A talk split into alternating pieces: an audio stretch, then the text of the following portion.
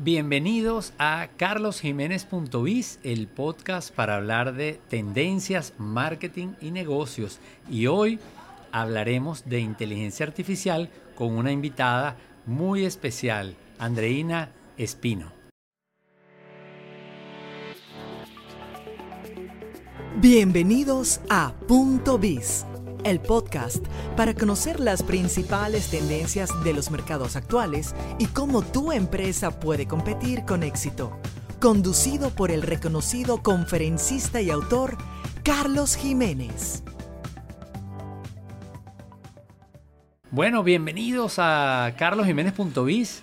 Y como les dije, hoy vamos a hablar de todo un poco, pero en relación a la inteligencia artificial y para eso eh, mi invitada de hoy, que es Andreina Espino, que ya ustedes conocen porque hemos tenido acá en, en, eventos, hemos hecho con ella live. Bienvenida, Andreina. Gracias, Carlos, un placer estar aquí. Bueno, les recuerdo, porque como dije, muchos de ustedes que nos están viendo en este eh, video podcast o nos están escuchando, Andreina eh, es una persona conocida, ella es experta en marketing digital y es directora de su propia agencia que se llama Brainwave Advertising, eh, aquí en la ciudad de Miami, en donde nos encontramos ahora, eh, aprovechando esta oportunidad de conversar un poquito sobre esto, eh, ¿verdad, Andreina? Sí, Carlos, bueno, un placer siempre conversar contigo, te agradezco mucho que cuando viajas a Miami me llames para vernos y poder tener conversaciones así valiosas como la que vamos a tener el día de hoy. No, no, para mí es un placer y, y les puedo decir que, bueno, Andreina tuve la oportunidad de conocerla a raíz de una iniciativa de hace unos años de una amiga común de Verónica Ruiz del Viso eh, en esta iniciativa de Dar Learning, pero luego ella me invitó a grabar un episodio de su podcast. Y, bueno, me encantó y dije, bueno, vamos a hacerlo ahora de vuelta. Yo voy a venir a grabar, a invitar a Andreina, para, sobre todo porque sé que ella ha estado muy activa, eh, siempre se, ha estado muy actualizada en los temas de marketing digital, pero hoy día sabemos que las nuevas tecnologías en general, pero particularmente yo digo la banderada de todo este boom, de este nuevo boom con estas nuevas tecnologías que es la inteligencia artificial. Ya ella nos habló en el evento Update del el ChatGPT que eh, ella estuvo dando cursos o ha estado dando cursos sobre este tema, pero la he visto muy activa, sé que estuvo, por ejemplo, con Maxwell, que es un, reconocido gurú del liderazgo, y, me encantó porque yo tengo, estuve dando clases en el programa de liderazgo del IESA y me pidieron que hablara de liderazgo digital, así que vamos a hablar no solamente de inteligencia artificial, a lo mejor me puedes comentar algo de Maxwell, alguna idea, porque eso es muy interesante, pero también sé que estuviste en un evento de Amazon en donde ellos estaban anunciando sus productos eh, y muchos de estos productos están, bueno, tienen que ver con la inteligencia artificial, porque hoy día prácticamente todo está vinculado. Así que no sé si quieres comentarnos algo de eso, Andrea. Te cuento, Carlos. Tú sabes que yo siempre he sido apasionada por la tecnología. O sea, yo, yo soy una nerd. O sea, es una cosa como en la sangre de toda la vida. Se me da con facilidad las cosas tecnológicas. Y resulta que, bueno, todos sabemos que este año ha sido clave. Yo estaba analizando el comportamiento a nivel de redes sociales, a nivel de la vida cotidiana, cómo ha cambiado todo desde que salió el ChatGPT en noviembre del año pasado. Ya estamos casi a un año de haber pasado eso. Entonces, este, por supuesto que las grandes compañías como Apple y como Amazon no podían dejar eso atrás y tenían que adaptar sus productos para eso. Todos sabemos, o mejor dicho, no todos sabemos, todos hemos eh, interactuado con inteligencia artificial desde hace mucho tiempo, pero no lo sabemos. No lo sabíamos. El teléfono, el Netflix, eh, Alexa, o sea, Siri, todo eso trabaja con inteligencia artificial. ¿Cuál es la diferencia de lo que está pasando ahora? Ahora, justamente como nosotros mismos tenemos acceso a ChatGPT y a diferentes plataformas que ofrecen inteligencia artificial, somos más exigentes. Sabemos hasta dónde podemos llegar. La nueva generación está acostumbrada a que todo es on demand, todo es según mis necesidades. Entonces, en este evento de Amazon que fui eh, en, Washington, D.C., justamente en, las nuevas, en el nuevo headquarter de Amazon, tuve el, placer de poder participar en ese gran lanzamiento, uno de los eventos de tecnología más importantes del año en, en, Estados Unidos, bueno, y a nivel mundial. Este, habían no sé cuántos periodistas de todas partes del mundo, fue espectacular. Ellos se enfocaron en lo que viene siendo inteligencia artificial en el hogar, o sea, en el día a día, ¿ok? Porque cada vez esto se convierte en algo más cotidiano, esto se convierte cada vez en más parte de nuestra vida. Yo se lo decía a la gente eh, durante mis cursos, les digo, señores, esto va a ser parte de nuestras vidas como hoy en día son las redes sociales, que en un momento las veíamos como algo extraño, como algo desconocido. Una experiencia distinta. Algo que no manejábamos, nos daba un poco de desconfianza. El Internet en general, la inteligencia artificial está aquí para quedarse y está aquí para formar parte de nuestra vida. Entonces, con los dispositivos que ya muchos conocemos, como puede ser el Fire Stick, el, el Amazon, el Alexa Amazon, este, todos los diferentes dispositivos, la cámara Ring de la puerta, todo ahora funciona con inteligencia artificial, de manera que tú le puedas dar órdenes, prende la luz, empieza a hacer el café, pon la música que quiero, este, eh, prende la lavadora, o sea, ya las casas se van a ir poco a poco volviendo inteligentes con estos dispositivos. Obviamente, si tenemos todos los dispositivos Amazon, podemos tener nuestra casa eh, eh, completamente inteligente. Pero lo que voy es que todo se va a ir yendo hacia ese camino. Entonces, las personas que tal vez dicen, yo no quiero nada de eso, a mí me da miedo, nos están espiando, no me da confianza, señores, esto va a ser parte de nuestras vidas y es mejor conocerlo, sacarle provecho, sentirnos cómodos, porque además es una herramienta de asistencia, es una herramienta para ayudarnos a tener más tiempo para estar con nuestra familia, para ser más productivos a nivel eh, de trabajo. Entonces, de, si lo vemos desde ese punto de vista, estoy segura que eh, es algo 100% positivo. Sí, fíjate, Andreina. Oye, me encanta eso que nos estás comentando. Me hubiera encantado estar en ese evento, que, emocionante. Muy emocionante. Yo particularmente, eh, bueno, utilizo el Eco y su asistente Alexa. Y, y, de verdad que es una herramienta que te, te simplifica tareas y además es divertido, ¿no? Que puedas darle ciertos comandos, etcétera, y, te, y te ayude. Y, fíjate qué interesante, en algún momento se hablaba en términos de publicidad que había, obviamente en la época del broadcasting, por ejemplo, yo soy de la generación X y crecí en un mundo donde había la televisión, era la protagonista en la casa, era el device por excelencia que conectaba a las audiencias. Y las marcas anunciaban en, grandes programas de televisión en el prime time para llegar al hogar. ¿Qué pasa? Que con el mundo digital eso cambió porque ya el televisor no era el omnipotente, el que tenía la atención centrada en él. Y en América Latina, muy importante, las novelas, porque estaban en el prime time, los noticieros. Y luego empezamos a ver cómo esta atención se atomizó. Empezamos a ver cómo nuestros hijos se fueron a sus cuartos, algunos con tabletas, otros con teléfonos móviles, otros, sobre todo los varones jóvenes, con las consolas de videojuegos.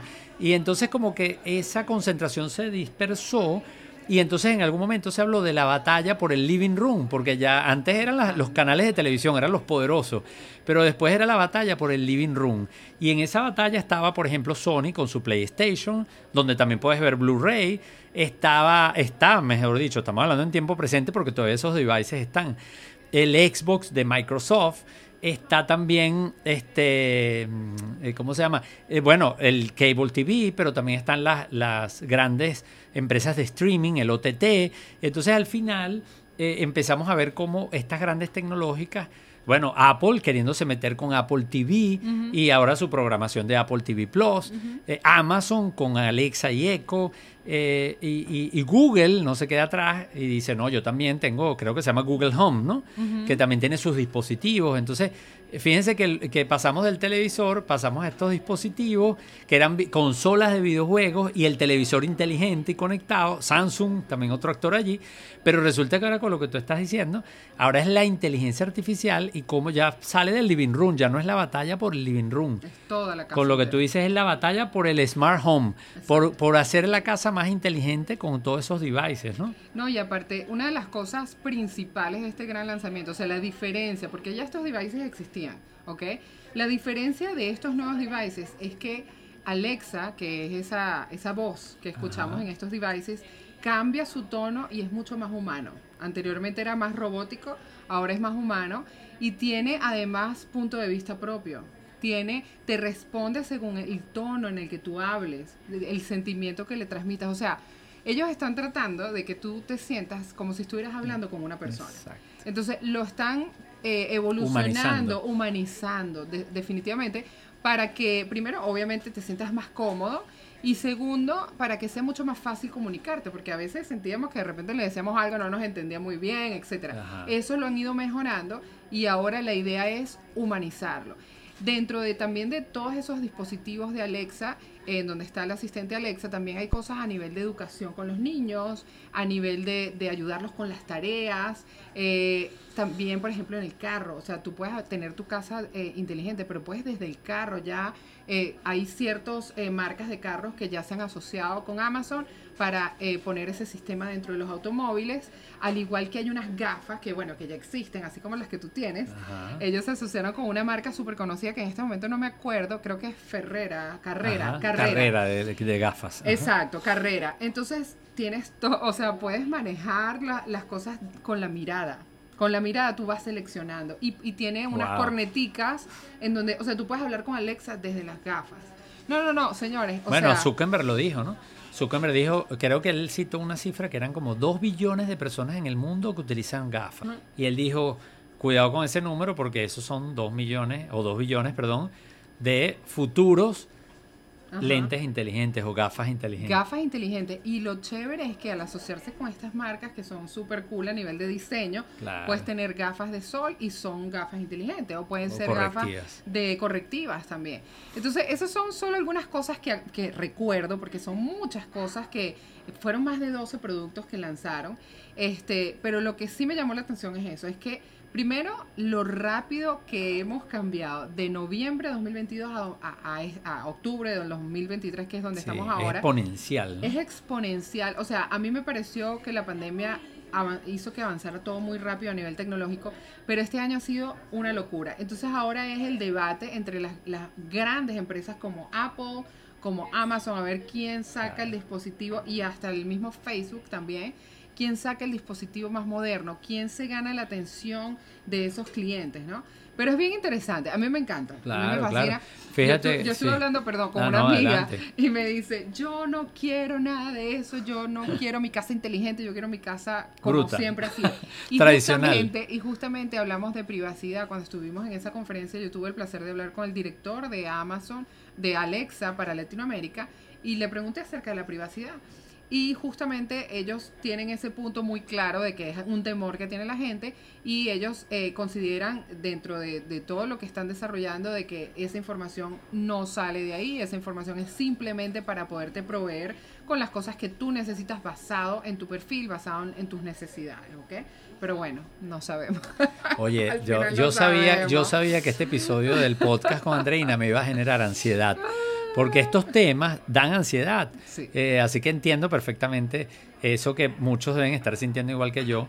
Y, definitivamente es muy rápido, muy exponencial. Fíjate que es tan rápido que estas grandes tecnológicas que tienen muchos recursos y mucha gente trabajando en esto, van a, unos pasos agigantados, incluso sobrellevando a los gobiernos. Y ahí es donde puede estar la preocupación, porque los entes reguladores no tienen la misma capacidad ni la misma eficiencia, y ahí puede haber una brecha legal con temas de privacidad, de seguridad. Entonces, bueno, sí, con cuidado, eh, es respetable la posición de tu amiga, de ir, bueno, mira, yo quiero esperar. En esta famosa curva, ella no quiere ser early adopter, como es Andreina, y como a mí también me gusta, porque también soy un nerd y me gusta la tecnología, pero sí es importante que todo el mundo, eh, como esto es algo que, que es irreversible, que nos familiaricemos, incluso aun cuando tomemos la decisión que es muy válida y personal de no querer meternos de cabeza, pero por lo menos sí entenderlo para saber eh, acerca del tema. Totalmente. Fíjate que lo, lo de Alexa es tan increíble eh, que yo estuve en un evento muy bueno, por cierto, de telecomunicaciones que hubo en Venezuela, en Caracas,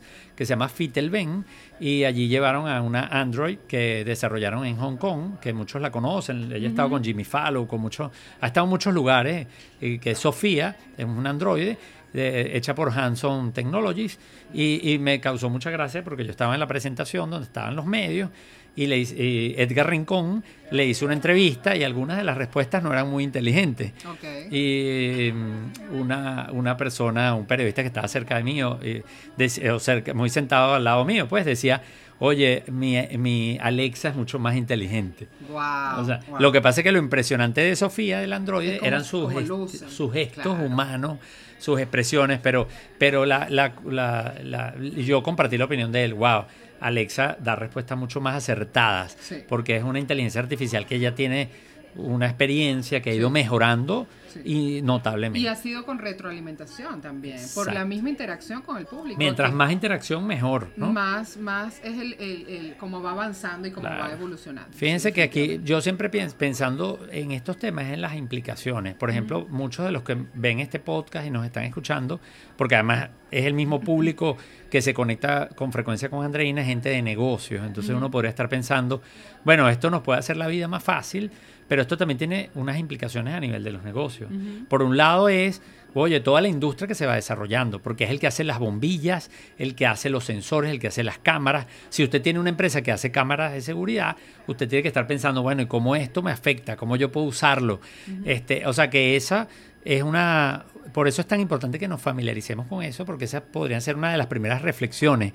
Cómo esto puede impactar a mi negocio negativamente o positivamente, lo cual creo que depende mucho de también cómo lo vemos nosotros, si lo vemos como una oportunidad y somos proactivos. Pero también está la obvia que deben estar pensando, sobre todo porque Andreina tiene una agencia de publicidad.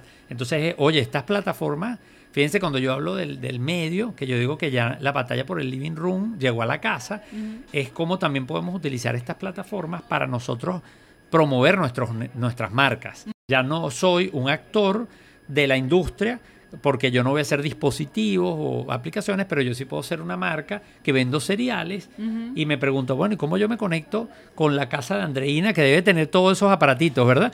Porque se ve que a ella le gusta o ella se ve claramente que le gusta y está eh, muy motivada con esto. Entonces, ¿qué pueden hacer? ¿Cómo lo ves tú ahorita que que has estudiado tanto el tema? Para esas empresas, que no son empresas que van a estar a lo mejor desarrollando productos o directamente participando de la industria o de este sector de la inteligencia artificial, pero una empresa, por ejemplo, que hace cereales. Tú como madre, que tienes una familia bella, que, seguramente desayunan algunos de estos, de estos productos que, y tú siendo marquetera, ¿cómo lo ves? ¿Qué, qué oportunidades crees que puede haber allí? Para una empresa bueno, de este mira, Yo lo veo, eh, si, si yo tuviera, o, si hablamos de una compañía que se dedica a lo que son los cereales, fíjate, yo lo vería en la parte de mercadeo. O sea, sería algo positivo en la parte de mercadeo. Primero, porque a nivel de creatividad, de interacción con el público, tengo como otras herramientas nuevas, que de repente yo pudiera plasmar algo dentro de la caja de cereal, fuera de la caja de cereal, para que las personas escanearan con su teléfono y pudieran de alguna manera interactuar ¿ok? Con la marca. Segundo, a nivel de empleos, que esto es una como de doble cara, ¿no? Porque hay gente que dice, nos van a reemplazar, vamos a perder nuestro empleo. Es verdad que sí, tal vez este, ya no habrá necesidad de tener la misma cantidad de empleados, porque ahora hay una tecnología que va a poder desarrollar ese trabajo que tal vez hacían algunos empleados, pero siempre va a estar la parte, o sea, esa persona que tiene que ejecutar, que tiene que manejar esa inteligencia. Entonces, yo a esas personas que tienen ese temor de perder su empleo, yo les digo, tú no vas a perder tu empleo, o sea, la única persona que te va a reemplazar no es la inteligencia artificial, es una persona que sepa manejar la inteligencia artificial. Entonces, como profesionales, es nuestra responsabilidad, como decía Carlos, tal vez en este momento no lo adaptes a tu vida diaria, pero sí deberías formarte con respecto a ese tema y saber utilizarlo dentro de tu industria, las diferentes aplicaciones que existen, las diferentes plataformas, para que lo puedas ejecutar, porque las grandes empresas van a estar buscando personas que manejen esa tecnología, porque esa es la nueva tecnología que está sucediendo y eso no lo podemos parar. Entonces, si nosotros nos capacitamos y aprendemos de esas tecnologías, las empezamos a aplicar dentro de esas empresas. Ahora, ¿cómo la pueden utilizar? Obviamente, a nivel de marketing, bueno, hoy en día el problema de las redes sociales, de qué tipo de contenido eh, publicar para tener más engagement, de qué diseño, ya eso te lo soluciona la inteligencia artificial. Ya puede crear los contenidos, te puede ayudar a crear las campañas de publicidad, los diseños también. Obviamente estamos en una fase que no es perfecto. Entonces tiene que estar todavía ahí ese departamento de marketing, ese experto. Sin embargo, eh, no quiere decir que vamos a ser reemplazados, porque hay muchas cosas que puedes hacer, por ejemplo, a nivel legal, puedes desarrollar documentos legales, pero no por eso no va a existir el abogado, o sea, tiene que estar ahí. Yo lo veo como una herramienta, como decir la calculadora. O sea, desde el momento que, crearon la calculadora no, no se vio en riesgo los matemáticos. O sea, siguen igual. Pero es una herramienta para ser más rápido, para ser más hábil, para hacer que los procesos sean... Las mismas computadoras. Las mismas computadoras, el teléfono, o sea, yo pienso que es más bien algo positivo para para como todo va tan rápido, para que vayamos más rápido también a nivel empresarial y podamos avanzar y tal vez con eso podamos llegarle a más personas o, llegarle, como el público ha cambiado tanto y tú seguramente lo sabes, que esta nueva generación es una generación de on demand, de lo que yo quiero, no es lo que tú me ofreces, es que yo quiero esto así, esto así y esto así. Están acostumbrados a Netflix, están acostumbrados a seleccionar hasta el trabajo. Anteriormente tú ibas a una entrevista de trabajo esperando que te contrataran. Hoy en día, el chico de esta nueva generación que va a buscar trabajo va a ver si, se ajusta a su a lo que está buscando, si le conviene, si le gusta. Entonces es muy difícil y por eso a través de la inteligencia artificial tenemos la opción de poder interactuar un poco más y conocer esa audiencia y ajustarnos para llegarle específicamente a esas necesidades que tienen. Fíjate que me gusta mucho, estuve comentando en estos días un libro que, estoy ya terminando de leer y que incluso ofrecí que íbamos a hacer un episodio del podcast para, hablar. Se llama eh, Los casos de negocios vinculados a la inteligencia artificial. Es la traducción, es un libro obviamente en inglés, porque es un libro muy reciente que, fue escrito por un experto en esta materia y, él pone un ejemplo interesante que tiene que ver con los médicos. Y dice, mira, eh, se ha demostrado que con el uso de la inteligencia artificial, los exámenes, vamos a decir, los, los ecosonogramas y todos estos exámenes que se hacen las mujeres, sobre todo porque esto está vinculado al cáncer de mama, este, es 20-25% más, más eficiente en la detección del cáncer de seno. Usar, eh, o sea, es decir, que una inteligencia artificial sea la que analice estos exámenes, tiene mayor posibilidad de identificar. Pero cuando le explica, pero esto no significa que el médico eh, pierde, pierde importancia. ¿Por qué? Porque la inteligencia artificial ahorita es muy narrow, es muy angosta. Está diseñada para tareas muy específicas, porque es como un niño todavía, ¿no? Que tú le mandas a hacer una tarea muy puntual. Y dice, hay algo que todavía el médico es muy importante, porque el médico cuando ve el examen, él tiene la capacidad de contexto y puede identificar incluso otro tipo de cáncer que la inteligencia artificial no lo va a detectar. Entonces, la combinación de un médico con experiencia con una tecnología que lo ayude es mucho mejor. O sea, no es que una cosa reemplaza al otro. Hay tareas que definitivamente sí van a ser reemplazadas, pero ¿cuáles son? Bueno, las tareas que son eh, repetitivas, alienantes. este, esas son las tareas que obviamente se van a reemplazar, pero eh, si usted es un médico, si usted es un abogado, si usted es un creador, un diseñador, obviamente usted va a tener una herramienta que lo va a ayudar a potenciar, pero sus habilidades todavía o sus capacidades van a ser muy importantes y lo que van a hacer es que se van a potenciar en términos de productividad, pero también en términos de lo que somos capaces de hacer. Así que, pero yo entiendo que esto genera todavía mucha desconfianza, mucha, desconfianza, mucha ansiedad. Eh, por cierto, ahora, ahora quiero que me comentes un poco lo, de, lo del liderazgo, porque fíjate que casualmente em, yo eh, la semana pasada tuve una clase en el programa de liderazgo de IESA y me tocó dar una clase acerca del liderazgo digital. Y, y me gusta mucho un approach eh, que dice, hay dos maneras por las cuales uno puede combatir un poco esta ansiedad, porque cuando tú tienes demasiada información y además mucha información nueva, es comprensible que haya ansiedad. Y ahí me gustó mucho un framework que encontré de una autora que dice, bueno, eh, si usted quiere mejorar su mentalidad hacia lo digital, usted puede trabajar en dos frentes. Por un lado, viendo casos. Porque si usted ve casos de aplicaciones, uno ve, ah, pero esto lo puedo usar para esto. Entonces, esa es una recomendación entonces que yo tomaría de esta autora, que, voy a colocar la descripción del libro, por cierto, en, el episodio del podcast, junto con el otro que ya mencioné, porque ahorita no me recuerdo de memoria los, nombres del libro ni del autor, pero los voy a referir, junto, por supuesto, con los datos de, contacto de Andreina. Pero eh, aquí lo que quería rescatar era que ella dice, oye, si usted se familiariza y ve los casos y ve las aplicaciones, eso hace que sea más fácil la adopción.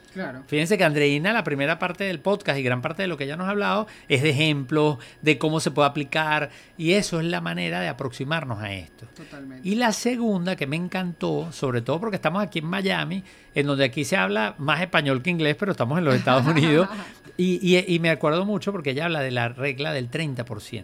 Y ella dice, usted no tiene que saber todo. Usted, entonces ella lo asemeja a los idiomas. Y yo me recuerdo que cuando yo fui a estudiar, que estuve en, en Atlanta, en Emory University, yo tenía un muy mal inglés, pero yo luego pude estudiar en una escuela de negocios, pude salir bien en las materias y yo no tenía que saber el 100% del idioma. O sea, yo tenía una fluidez mínima que me permitía entender lo que decía el profesor y poderme comunicar si yo tenía que explicar algo. Entonces, aquí es lo mismo. Usted, si usted habla un idioma extranjero, sabe a lo que me refiero. Que no sea su idioma nativo. Porque es que ni siquiera en nuestro idioma nativo controlamos el 100%. Yo no me sé todas las palabras que están en el diccionario español. Totalmente. Entonces, la mayoría no las sabemos. Tenemos un número de palabras que usamos y con eso nos comunicamos. Entonces, aquí es lo mismo. Para que le bajen un poquito la ansiedad, entonces, primero busquen ver las aplicaciones, los ejemplos y, y para eso los expertos como Andreina ayudan mucho porque ellos están estudiando y saben. Y segundo, entonces quédense con la regla del 30%, que aquí puede ser el 20%, la fluidez mínima. ¿Qué necesito saber? Lo básico para ir avanzando. Pero no, no, no piensen en que tienen que saberlo todo y todo perfecto, porque es donde viene el estrés, la frustración. Eso era lo que yo estaba explicando en mi clase de liderazgo digital. Pero me gustaría, eh, Andreina, no sé si quieres hablar un poquito de eso, porque es que me causó curiosidad. Eh, Andreina está en todo. Entonces nos habló de, en el evento de Update, nos habló de ChatGPT, que por cierto el video está disponible. Pueden entrar en mi Instagram y está el enlace en mi bio en donde ustedes pueden buscar evento update. Y ahí hubo una presentación fabulosa, Andreina, sobre ChatGPT. Véanla si les gusta esto que estamos conversando, porque ahí Andreina presentó este tema súper bien. Ahora ella nos está hablando de inteligencia artificial y del smart home o de ese contexto, concepto de la casa inteligente.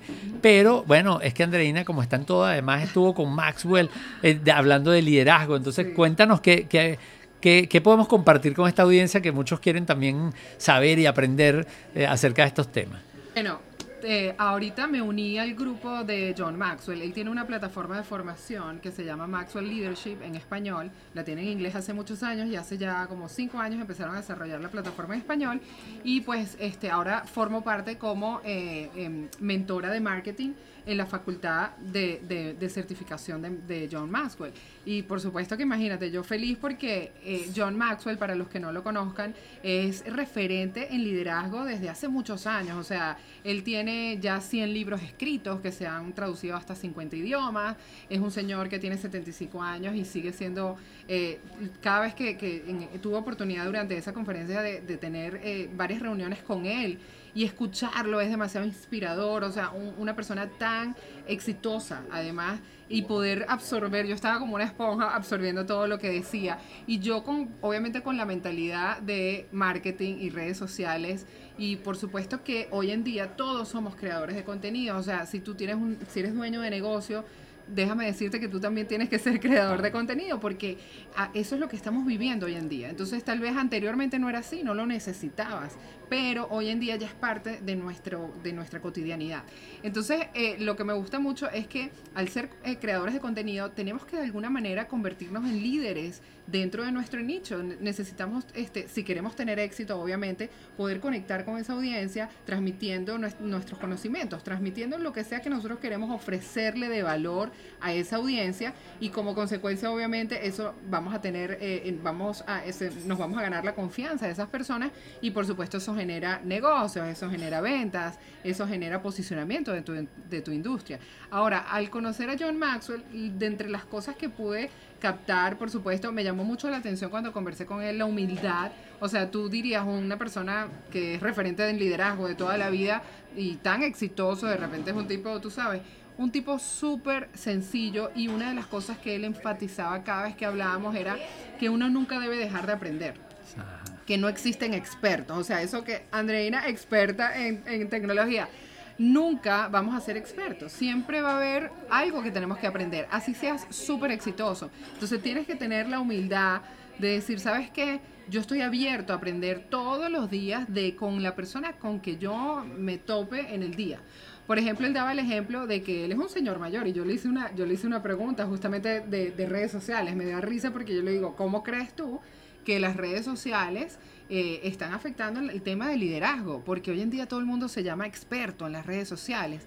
Y realmente la respuesta de él fue, si tú eres líder lo que te hace líder es que cuando tú pidas que hagan una acción, esas personas reaccionen y tomen acción con respecto a lo que tú le estás diciendo. O sea, en pocas palabras, si tú eres una persona que está posicionada y suponte que tú estás vendiendo tu producto o estás pidiéndole a las personas que vayan a tu página y se suscriban, si tú recibes una respuesta positiva con, respecto a eso y las personas van y compran el producto, las personas van y se registran en tu página, entonces tú estás por el camino correcto como líder. Pero muchas personas tienen muchos seguidores y de repente... Pero no liderazgo. No liderazgo, exactamente. Tú puedes ser influencer. Tienen alcance, más no liderazgo. Tienen una audiencia grandísima, pero no hay una respuesta, no hay acción. La gente no toma acción. Por eso es que hay micro influencers y macro influencers. Los micro que yo siempre se lo digo a mis clientes cuando hablamos de estrategias de marketing, no los desaproveches, porque a veces esos micro, esas 10.000 personas que puedan tener, son las primeras que toman acción. Y tal vez tienes otro que tiene 4 millones y es muy poco la respuesta que obtiene.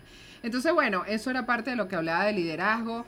Lo otro que decía, bueno, lo del aprendizaje, lo de la humildad, este, o sea, tantas cosas, ganarse la, la confianza de las personas a través de, a través de ser coherente, que eso es algo que es obvio, ¿no? Pero a veces a la gente se le olvida. Ser coherente, ser honesto y de lo que tú vayas a hablar, que sea algo que tú hayas vivido y hayas aplicado. Porque hay también personas que tratan de liderar dando información que tal vez leyeron o que tal vez vieron en algún sitio, pero no la han vivido ni la han aplicado y eso se siente y la, la, la audiencia que lo está recibiendo se da cuenta. Entonces es peor pierdes credibilidad. Ahorita hay mucha gente hablando eh, que no necesariamente ha vivido las experiencias, está hablando por hablar, porque bueno, esa es la, la, maravilla de las redes sociales, pero ese es el lado malo, que cualquiera habla y a veces no está formado y el problema es cuando alguien cae en esas manos eh, inexpertas. Eh, y, además hablando como si fuera un gurú.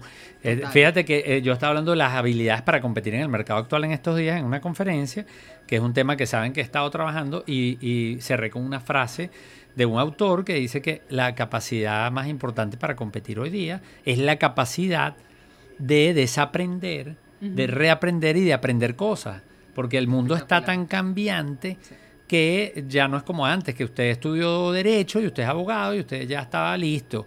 Hoy día está cambiando los abogados, los médicos, los economistas, los marqueteros, todo el mundo tiene que estar todo el tiempo actualizándose.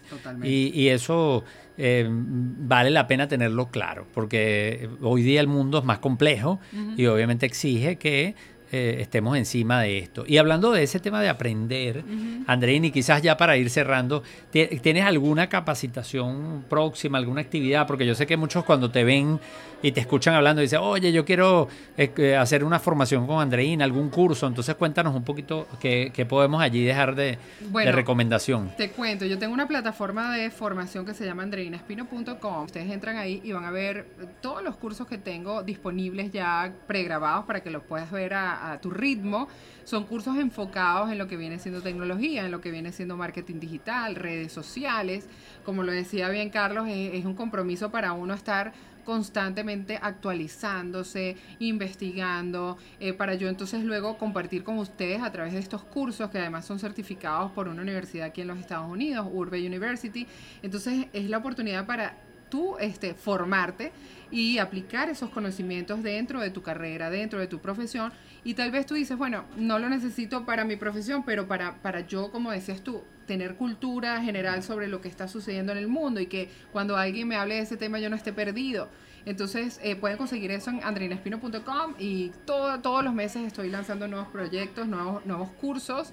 Eh, y bueno, tengo mi podcast también que se llama Hablando Digital que vengo con una nueva temporada a través de YouTube también espectacular y bueno, constantemente haciendo cosas nuevas con relación a todos estos temas. Bueno, ya la escucharon, andreinespino.com, así que pueden entrar allí.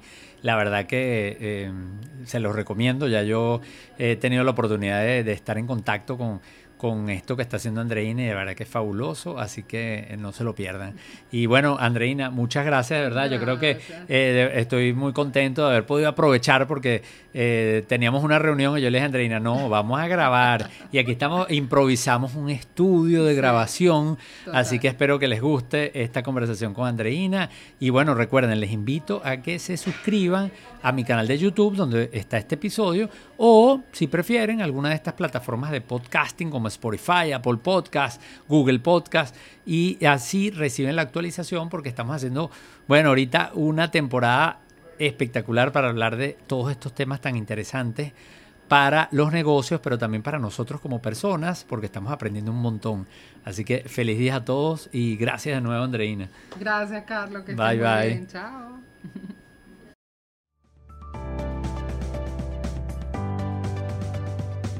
Te esperamos en un próximo episodio de Punto Biz, el podcast para conocer las principales tendencias de los mercados actuales y cómo tu empresa puede competir con éxito. Si deseas recibir las principales ideas de este podcast, suscríbete en www.carlosjimenez.info/biz.